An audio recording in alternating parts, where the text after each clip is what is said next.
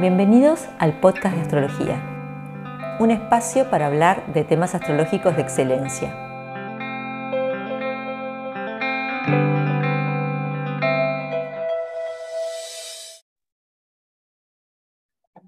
Hola Camilo, qué placer tenerte aquí nuevamente con nosotros. ¿Cómo estás? Muy bien, María, muchas gracias. Me alegro. Gracias por, por este espacio y compartir contigo. ¿vale? Un placer. Con tus oyentes. Un placer que estés aquí con nosotros. Y hoy nos convoca un tema súper interesante, ¿no es cierto? Que es los significadores de la profesión en la carta natal desde el punto de vista tradicional, porque todos sabemos que a, vos te gusta la astrología tradicional. De hecho, tu grupo, famoso grupo de Facebook, es Astrología Tradicional Explicada, ¿no es cierto? Correcto. Así que bueno, yo es un tema que me súper interesó cuando me lo propusiste porque yo lo, estudié eh, en la mirada de Soler, que bueno, por supuesto él toma toma sus, sus datos de, Ptolomeo y luego de, de Bonatti, entre otros. Así que bueno, bienvenido y contanos, contanos que, cómo se encuentran los significadores de la profesión y cuáles son los planetas más importantes a la hora de determinar una profesión en la carta natal.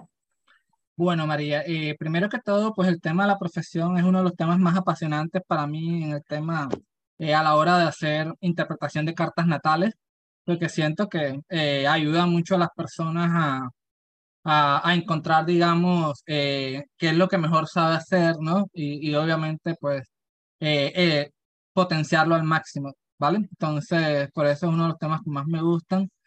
Y bueno, primero que todo, a mí me gusta mucho la mirada tradicional porque la mirada tradicional es muy, es muy rica en detalles, ¿no? En detalles, y con detalles me, me refiero a que no solamente se cuando, hablamos de profesión, mucha gente se imagina de que, ok, listo, voy a estudiar tal carrera profesional, o sea, se refiere mucho como que a lo que voy a estudiar y de pronto a lo que voy a ejercer. Pero cuando vamos muy al fondo en la tradición, nos damos cuenta de que el análisis profesional tiene muchas capas. Hay una capa que, que es la capa que digamos vamos, vamos a centrar el día de hoy, que es la capa de la aptitud o de la praxis, como le llamaban que prácticamente se refiere, responde la pregunta de qué somos buenos haciendo.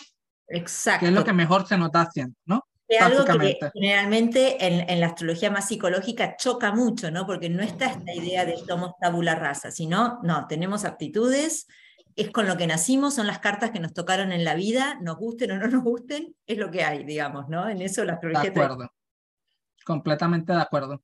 Eh, y las aptitudes están muy asociadas, lo vamos a decir más, lo voy a decir más adelante, pero las aptitudes, eh, como están muy asociadas a planetas nocturnos que tienen que ver con el cuerpo, con la materia, entonces obviamente están muy asociados al cuerpo, ¿no? Entonces, eh, pero ya lo vamos a, ya me voy a explayar más en esto más adelante. Pero aparte del tema de las aptitudes, también los antiguos miraban otra cosa, miraban, el miraban también, digamos, el contexto en donde nosotros hacíamos uso de esas aptitudes, donde hacemos uso de esas aptitudes. O sea, por ejemplo, una persona puede ser muy buena vendiendo, pero puede hacer uso de esas habilidades de venta en el campo de la ingeniería, por ejemplo. Yo duré muchos años trabajando en una empresa de ingeniería, cuando en mi época laboral, antes de independizarme, y yo veía que todos ellos eran ingenieros, pues eran las estrellas de la empresa, yo era más administrativo, pero dentro de la ingeniería habían los que eran muy buenos vendiendo, otros eran muy buenos en la parte técnica, otros eran muy buenos en la parte administrativa. Entonces mira que la astrología tradicional habla de esos matices. Habla, una cosa es lo que tú eres buena haciendo y otra cosa es en el contexto profesional en donde tú haces uso de esas aptitudes. Entonces la astrología tradicional brinda herramientas y técnicas que te permiten dilucidar eso, ¿no? Y esta cosa también que tiene la astrología tradicional que agarra un símbolo y lo exprime hasta quitarle la última gota de jugo, ¿no? O sea, Exactamente. nos da muchísima, muchísima información. Uno dice, ¿cómo puede ser que un solo planeta nos dé tanta información? Y, bueno, y en diferentes contextos. Exacto, Por, eso, por eso aquí un paréntesis, un, un tip para todos los oyentes acá. Siempre que hagan un análisis tradicional de una carta, siempre enfóquense de manera temática. O sea, por ejemplo, si van a hablar de matrimonio, hablen de matrimonio nada más. No lo mezclen con otros temas porque si no se arma el embrollo, ¿no? Bueno, volviendo al tema profesional, eh, tenemos aptitudes, tenemos el contexto profesional donde la persona se desenvuelve, que para efectos de acá lo podemos decir que se podría hacer vocación, ¿no? Porque una persona puede ser muy buena para los números, pero su verdadera vocación puede ser ayudar a las personas y puede terminar aplicando esas habilidades de los números en una fundación humanitaria, por ejemplo. Exactamente, ¿no? Entonces, tenemos actitudes y tenemos lo que es vocación, ¿no? Y aparte de eso, también tenemos lo que es prominencia, que los indicadores de prominencia nos dicen, dentro del contexto tradicional, que tantas posibilidades tiene una persona de lograr visibilidad y reconocimiento por lo que hace, por sus acciones públicas, ¿no? Eh, y obviamente ahí Soler tenía diferentes, él expuso que Ptolomeo tenía diferentes como estratos sociales, creo que si no estoy mal son siete. Entonces, eh, y ahí obviamente, si hay que, la astrología tradicional ahí sí es un poco es determinista, pero bueno, es determinista en el sentido de que obviamente muchas de esas cosas, el pensamiento moderno nos gusta creer que nosotros, todo depende absolutamente de nosotros, ¿no? O sea, que si yo me propongo llegar a un punto, pues lo voy a lograr. Y sí es cierto que hay muchas cosas que dependen de nuestras decisiones, pero también es cierto que hay muchas cosas que son circunstancias externas que no podemos controlar. Decíselo a las chicas que tenían el equipo de básquetbol en Afganistán. claro. O sea, tendrían todas las aptitudes del mundo, pero las circunstancias o la coyuntura se los prohíben. Eso es una realidad también hoy en día. Nos resulta más difícil de asimilar, pero sigue siendo en muchas, en mucha, para mucha gente sigue siendo una realidad. Antes yo pienso. era mucho más, ¿no? Sí, yo soy de lo que pienso es que está bien que tú pienses, que tú creas en el libre albedrío. Yo trato de no, de no de pronto chocar con las creencias de las personas, sino más bien decir, mira, creen en el libre albedrío, pero también es importante aceptar que hay cosas que no podemos controlar. Y ahí es donde entra la astrología tradicional, a decirnos exactamente esas cosas que no podemos controlar y de qué manera podemos adaptarnos a ellas. Exactamente. Entonces tenemos el tema aptitudes, vocación, prominencia y aparte de eso también tenemos la parte del dinero. ¿Por qué? Porque los astrólogos tradicionales reconocían de que, ok, listo, tú puedes ser muy bueno haciendo algo, te puedes desempeñar en algo, pero posiblemente esa no sea tu principal fuente de ingresos, sino que tu principal fuente de ingresos sea una herencia, sea un negocio que tú tengas con tu pareja, una cosa así, ¿no? Ese es un tema que podríamos hablar en otro momento porque es súper interesante. Pero ¿qué te parece si ahora hacemos, bueno, estos tres que vos comentaste, ¿no? La prominencia, imagino que es la angularidad, el tema, bueno, esas tres, y vamos a desarrollar cada uno de ellos como para dar una idea redondita en este tiempo, limitado que tenemos. Totalmente de acuerdo. Entonces, ¿qué pasa? Lo primero que delineaban los antiguos era prominencia, era el punto de partida. ¿Por qué? Porque la prominencia es lo que da el contexto de vida de la persona, es lo que nos habla de los temas centrales de la vida de la persona. Y aquí los planetas que evaluaban eran primero, obviamente, eh, el ascendente, el regente del ascendente, las luminarias, el sol y la luna, y el almuten. Todos estos planetas. Un lo que es el Almuten Figuri, porque quizás hay gente que no lo sabe. Pero bueno, como para desentrañar un poquito lo que decías, me imagino que tener el regente del ascendente fuerte, con dignidad esencial, angularizado, nos va a dar muchas más posibilidades de éxito que si está en su caída, en su exilio, en una casa cadente, etc. ¿no? Y contanos un poquito, ya que estás, del Almuten Figuris. Claro, el Mutant Figuris, si no estoy mal, tú tienes un video en tu canal muy bueno que, las personas también pueden ir a verlo, eh, donde explicas muy, bien, explicas muy bien el tema. Pero bueno, para resumirlo acá, el Mutant Figuris eh, básicamente toma los que son los cinco puntos ilegiacos de la carta, los puntos ilegiacos. Ilegiaco viene de, la palabra ile, que básicamente significa, eh, es el punto que normalmente los árabes usaban para dirigir puntos en la carta, pero es un punto de vitalidad, son puntos de vitalidad en la carta, obviamente, ¿no? Y al ser puntos de vitalidad, vitalidad viene de vida, habla básicamente de los temas centrales en la vida. Entonces, yo lo que hago, María, es que yo tomo todos esos puntos, el Almuten Figuris, que se calcula a partir de esos puntos cinco vitales de la carta, ¿no?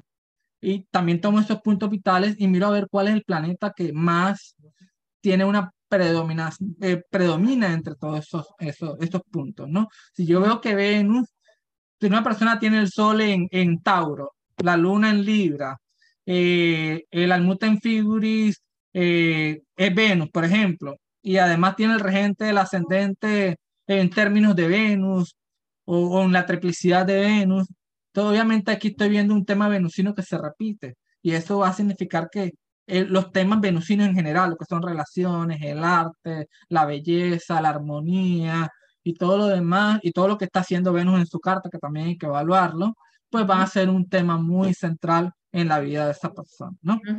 Entonces, y por supuesto, dependiendo obviamente de las configuraciones de la carta, la persona va a tener una prominencia mayor o menor en esos temas venusinos, ¿no? Que es lo que queríamos analizar en primera instancia acá. Queremos ver si la persona va a tener buen, buenos reconocimientos en esos temas venusinos o va, o va a tener frustraciones para poderlos lograr, ¿no? ¿Y, y, cuáles serían testimonios de, o, cuáles serían las configuraciones o los, o los aspectos o las posiciones del planeta que auguran reconocimiento, una buena performance a nivel profesional? Bueno, eh, realmente eh, cuando hablamos de prominencia, queremos lograr reconocimiento, algunas de las cosas que podemos tener en cuenta es luminarias angulares, eh, planetas exaltados angulares, planetas angulares pero dignificados, planetas angulares pero con buenos aspectos con planetas benéficos como Júpiter y Venus, o con buenos aspectos de planetas que estén exaltados o que haya recepciones con planetas exaltados, ¿no? Entonces hay una, una cantidad de, de, elementos, pero digamos los más básicos son luminarias angulares, planetas dignificados angulares, sobre todo planetas exaltados, porque la exaltación en la, en la astrología tradicional tiene mucha analogía con el tema de prominencia, visibilidad, honores. Eh, Júpiter en casa 10, por supuesto, benéficos eh, eh, en la casa 10 también tienen que ver mucho con honores, sobre todo Júpiter, que es muy análogo al tema de honores y reconocimientos. Y ahí te hago un, leve paréntesis. Estamos hablando Júpiter en casa 10, ¿usando qué sistema de casas? Yo actualmente estoy utilizando un sistema híbrido entre signos enteros y plácidos. Siento que ambos dan información complementaria. Muy bien. Entonces yo soy de los que pienso, mira tu carta tanto en plácidos como en signos enteros y mezcla los significados. O sea, no pienses que uno es el bueno y el otro es el malo, no. Los dos se complementan de manera excelente. Entonces, este, pues sí, e, estos son los indicadores de prominencia.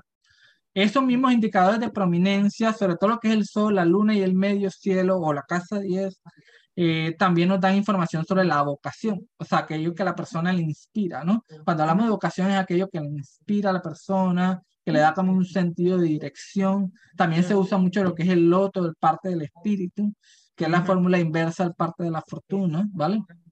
Este, todos esos puntos, lo que hacían los antiguos era que siempre miraban, iban, empezaban primero por los significadores universales, o sea, los planetas eh, que significan universalmente los puntos, como el Sol y la Luna, por ejemplo, son significadores universales de prominencia y de vocación.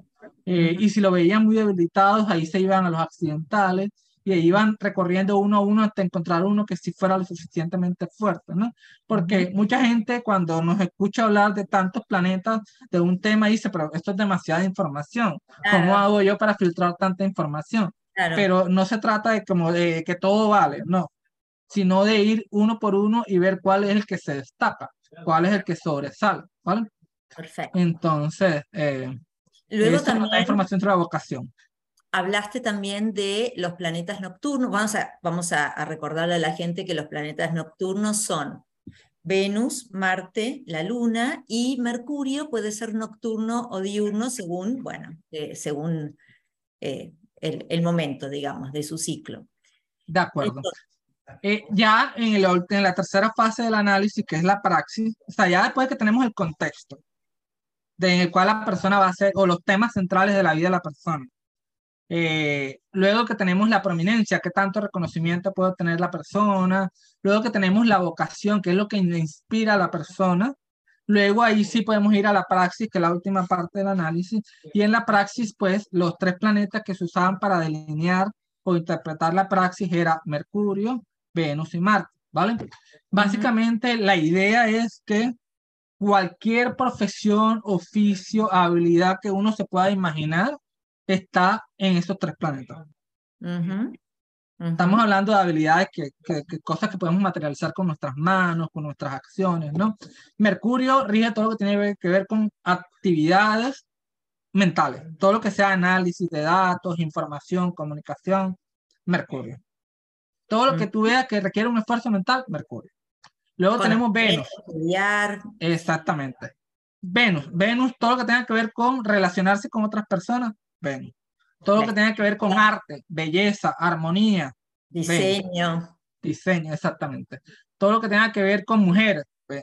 Entonces, eh, entonces Venus eh, también tiene que ver mucho con sentido de la armonía, con el sentido del equilibrio interno, el balance, y obviamente eso es una habilidad muy importante, por ejemplo, las personas que cocinan, por ejemplo, si van a mezclar sabores, texturas y esas cosas para que quede un sabor pues delicioso, pues tiene que tener un sentido venusino muy importante, ¿no? Pero ahí vos no por ejemplo, también no dirías que un chef, por ejemplo, va a tener un Venus muy fuerte, pero ese Venus seguramente esté aspectando a Marte porque trabaja con fuego. Exactamente, estoy ah. completamente de acuerdo. Marte también, porque Marte habla de las habilidades para manipular el fuego, el calor, eh, los cuchillos. Imaginemos, que es un Venus que se dedica a la cocina. El signo va a tener muchísimo impacto, porque si yo pienso a alguien que trabaja con chocolate y hace postres, pienso más un Venus en Tauro. Digamos. Exactamente. Los signos también tienen que ver. Ya como el contexto, exactamente, ¿no? Y ahí es donde voy al tema de la prominencia. Yo pienso que a nivel de prominencia hablamos más bien el campo en el cual se desenvuelve la persona y luego ya los planetas de la praxis como Venus, Mercurio y Marte habla de las habilidades. Bueno, hablamos de Mercurio, hablamos de Venus, Marte habla de, habilidades que tienen que ver, habilidades físicas, todo lo que tenga que ver con habilidades físicas o cualquier tipo de actividad en el cual se requiere valentía, coraje, tomar riesgos, también es muy Marte, ¿no? O sea, si tú manejas fuego, objetos cortantes, pues necesitas eh, valentía, necesitas capacidad de decisión, eso te lo da Marte, ¿no? He visto también que, por ejemplo, personas que se dedican al canto, cantantes que hacen giras, tienen que tener un Marte muy fuerte, porque eso es una actividad física muy, muy, muy demandante, ¿no? Aparte de Venus, obviamente, que habla de la parte artística, ¿no? Eh, entonces, eh, tenemos esos tres planetas de la praxis y desde Ptolomeo, pasando por Pablo Alejandría, Pablo Alejandrino, y luego todos los, los astrólogos de la tradición, eh, mantuvieron esa técnica de esos tres planetas como significadores de la praxis y tenían una serie de aforismos para decirnos cuál de los tres tendríamos que priorizar, cuál de los tres es el que eh, habla principalmente de las habilidades de esa persona, ¿no? Eh, y ahí obviamente tenían diferentes consideraciones. Primero, que esos planetas tendrían que estar en casas angulares, por supuesto, ¿no? Segundo, que esos planetas tendrían que estar dignificados. Eh, tercero, que esos planetas tendrían que estar libres de los rayos del Sol, o sea, no estar combustos, no estar retrógrados, por ejemplo, ¿no? Eh, y así, y entre más consideraciones tenga un planeta, o sea, si yo veo que una persona tiene Venus en Libra y además lo tiene en la casa 10 y además lo tiene eh, libre de los rayos del Sol y además no tiene malos aspectos de, ni de Marte ni de Saturno, que son los planetas pues maléficos ya eso me da pista de que esa persona va a tener muy buenas aptitudes menucinas, ¿no? Exacto. Entonces, bueno, sí. Listo. Bueno, entonces tenemos Mercurio, Venus, Marte, planetas significadores de la praxis, que nos finalmente, después de haber pasado por todas estas consideraciones que acabamos de mencionar, angularidad, dignidad y todo lo demás, pues ya podemos ver si efectivamente cuál de ellos es más fuerte o cuál se destaca más. También puede ocurrir que una persona tenga más de una habilidad, o sea, que una persona sea muy buena, tenga un Mercurio muy fuerte y una Venus muy fuerte, y ambas cosas pues te, no, nos informen de, de que la persona es muy buena comunicándose, pero también es muy buena para el arte, por ejemplo, ¿no? Exacto, ¿no? Y las combinaciones son muy, muy, porque por ejemplo podríamos tener un mercurio prominente, quizás la persona podría ser médico, porque necesita estudiar mucho, pero si ese mercurio está haciendo un aspecto a Marte podría ser un cirujano, no solamente un médico, sino un médico cirujano, ¿no? ese tipo de cuestiones es importante tener en cuenta. Y te hago para terminar, Camilo, súper, súper interesante, te hago para terminar, em, yo recuerdo eh, que eh, en, la astrología tradicional se le da mucha importancia a la lunación previa al nacimiento, ¿no? Entonces, creo que hay algo que tiene que ver con el planeta al cual del cual, al cual se dirige la luna inmediatamente después de la luna nueva o llena previa al nacimiento y que eso también eh, impacta en el tipo de profesión para el cual tenemos habilidad o aptitudes. ¿Es así o no? Sí, de acuerdo. O sea, muchos astrólogos en la antigüedad consideraban uno de los significadores de la praxis o de, la, de la, acción eh, como el planeta que aplica la luna después de, de, la, de la lunación prenatal o de la cisigia, ¿vale? Eh, y sí, efectivamente lo consideraban mucho, aunque si me preguntas a mí, yo soy más de la opinión de que como la cisigia es un punto, es uno de los cinco puntos ilegiacos, eh, ellos hablan más que todo del contexto, ¿no? Hay un ah. astrólogo americano que se llama Nathaniel Craddock, ¿vale? Eh, él hizo una charla sobre, sobre, sobre este tema también de profesión, praxis y demás, y él hablaba, él hizo mucho, él hizo una analogía muy interesante entre, entre lo que es el Ikigai y todo este tema de la praxis, ¿no? Pero bueno, el tema es que eso daría para otro podcast, literalmente, porque es otro amplio. ¿Dónde, ¿De dónde fue? ¿Lo dio Nopa, en ISAR? ¿Dónde, dónde en SGR? ¿Dónde habló de esto? Eh, él eh, fue una charla que dio de manera privada, de manera, o sea, lo publicitó en su página, lo hizo una vez, no estoy seguro si en este momento la está vendiendo, pero, pero bueno.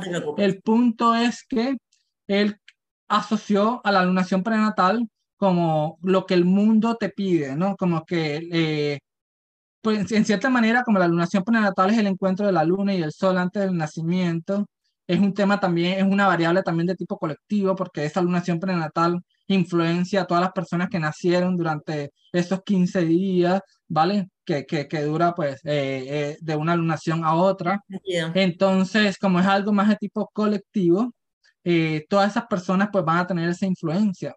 Entonces, mm. como digamos, es como que es como un tema colectivo, como los temas colectivos que te influencian de alguna manera, también a nivel vocacional, a nivel profesional, ¿no? Entonces yo lo veo más desde ese punto de vista y como la, la lunación prenatal es un punto ilegiaco, también tiene que ver mucho con, con la vocación y con la prominencia, con lo que te inspira, con lo que te impulsa a actuar, con lo que, con lo que, con lo, cómo tú percibes que, que el mundo necesita de ti, algo así, ¿no? Básicamente eso. Ok, ok, interesantísimo, interesantísimo. Entonces, bueno, qué charla interesante. Otro día podríamos volver a juntarnos para hablar de lo, del dinero que quedó en, quedó en el tintero y que siempre es, es uno de los temas también, uno de los pilares de nuestra vida, es cómo, cómo generamos, cómo sobrevivimos.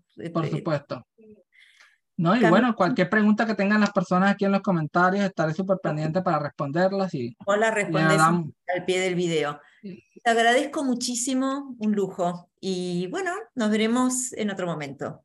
Bueno, gracias a ti, María, por, por este espacio y por la oportunidad. ¿Vale? Chao, chao. Abrazo. Chao, chao. Que estés muy bien.